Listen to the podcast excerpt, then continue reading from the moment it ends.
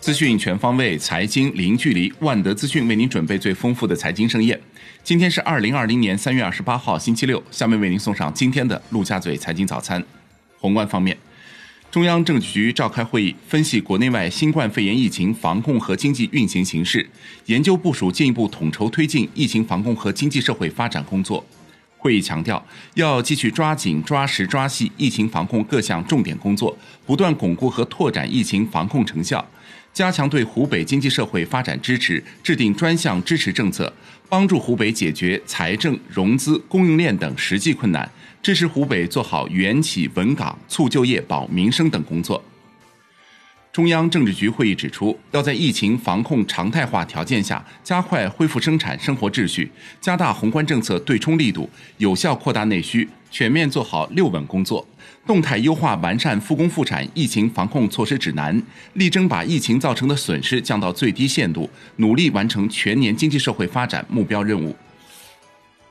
中央政局会议指出，抓紧研究提出积极应对的一揽子宏观政策措施，积极的财政政策要更加积极有为，稳健的货币政策要更加灵活适度，适当提高财政赤字率，发行特别国债，增加地方政府专项债规模，引导贷款市场利率下行，保持流动性合理充裕。要落实好各项减税降费政策，加快地方政府专项债发行和使用，加紧做好重点项目前期准备和建设工作。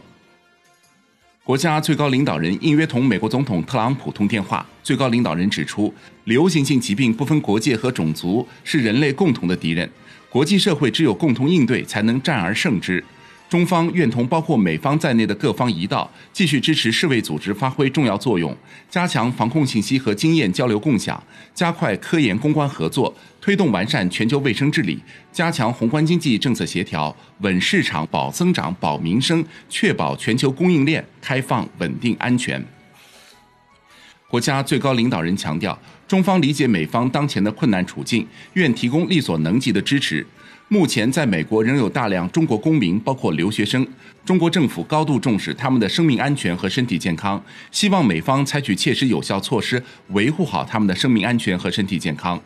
当前，中美关系正处在一个重要关口，中美合则两利，斗则俱伤，合作是唯一正确选择。希望美方在改善中美关系方面采取实质性行动。双方共同努力，加强抗疫等领域合作，发展不冲突、不对抗、相互尊重、合作共赢的关系。统计局发布一至二月全国规模以上工业企业利润下降百分之三十八点三，国有控股企业实现利润总额一千四百六十五点四亿元，同比下降百分之三十二点九。二月末，规模以上工业企业应收账款十三点八万亿元，同比增长百分之十二点二，产成品存货四点二四万亿元，增长百分之八点七。统计局表示，今年以来，突发新冠肺炎疫情对工业企业生产经营形成严重冲击，工企利润明显下降。虽然规模以上工业企业利润总体明显下降，但是部分连续生产行业以及民生保障行业利润仍然保持增长态势。下阶段，企业复工复产进程加快，疫情造成的短期冲击将逐步缓解，工企效益状况将得到有效改善。央行行长易纲出席国际货币与金融委员会视频会议，并表示，中方支持国际货币基金组织发挥全球金融安全网的中心作用，促进国际协调应对疫情冲击，维护全球经济和金融市场稳定。会议指出，新冠肺炎疫情已对全球经济金融造成冲击，强有力的政策协调是有效解决此次全球危机的关键。基金组织将调动其一万亿美元的资源规模，向成员国提供帮助。央行货币政策委员会一季度例会指出，新冠肺炎疫情对我国经济冲击总体可控，我国经济增长保持韧性，长期向好的基本面没有改变。要创新和完善宏观调控，稳健的货币政策要更加注重灵活适度，把支持实体经济恢复发展放到更加突出的位置，运用多种货币政策工具，保持流动性合理充裕，保持物价水平总体稳定。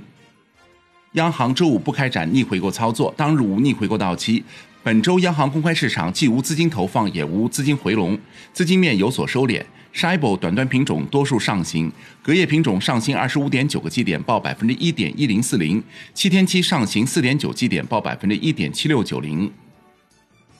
国内股市方面，上证指数涨百分之零点二六，报两千七百七十二点二点，周涨近百分之一，结束周线两连阴。深证成指跌百分之零点四五，报一万零一百零九点九一点，周跌百分之零点四，连跌三周。创业板指跌百分之一点二一，报一千九百零三点八八点，周跌百分之零点五八，连跌三周。两市成交六千三百三十九亿元，创二月四号以来新低。北向资金全天净流入三十四亿元。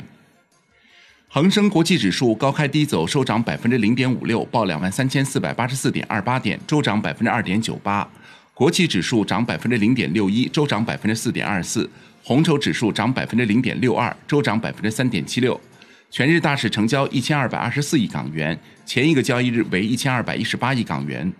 中国台湾加权指数收盘跌百分之零点三八，报九千六百九十八点九二点，本周累计上涨百分之五点零三。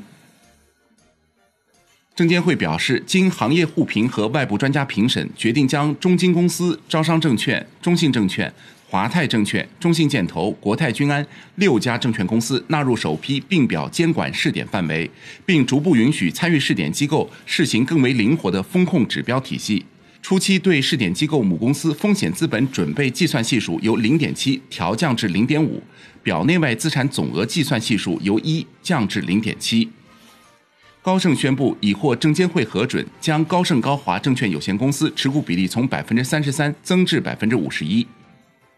金融方面，央行要求继续释放改革促进降低贷款实际利率的潜力，引导金融机构加大对实体经济，特别是小微民营企业支持力度，努力做到金融对民营企业支持与民营企业对经济社会发展贡献相适应，推动供给体系、需求体系和金融体系形成相互支持的三角框架，促进国民经济整体良性循环。产业方面。国家药监局综合司发布关于严厉打击非法制售新冠肺炎病毒检测试剂的通知，加大对相关诊断试剂生产、经营企业、医疗器械网络交易服务第三方平台及网络销售企业监管检查力度。海外方面，美国众议院表决通过两万亿美元的经济刺激法案，由此该法案已得到美国国会参众两院批准，且已由美国总统特朗普签署生效。这份八百八十页的法案包括对个人进行直接支付、增加失业保险、对企业的贷款和补助，以及为医院、州和市政当局提供更多的医疗资源。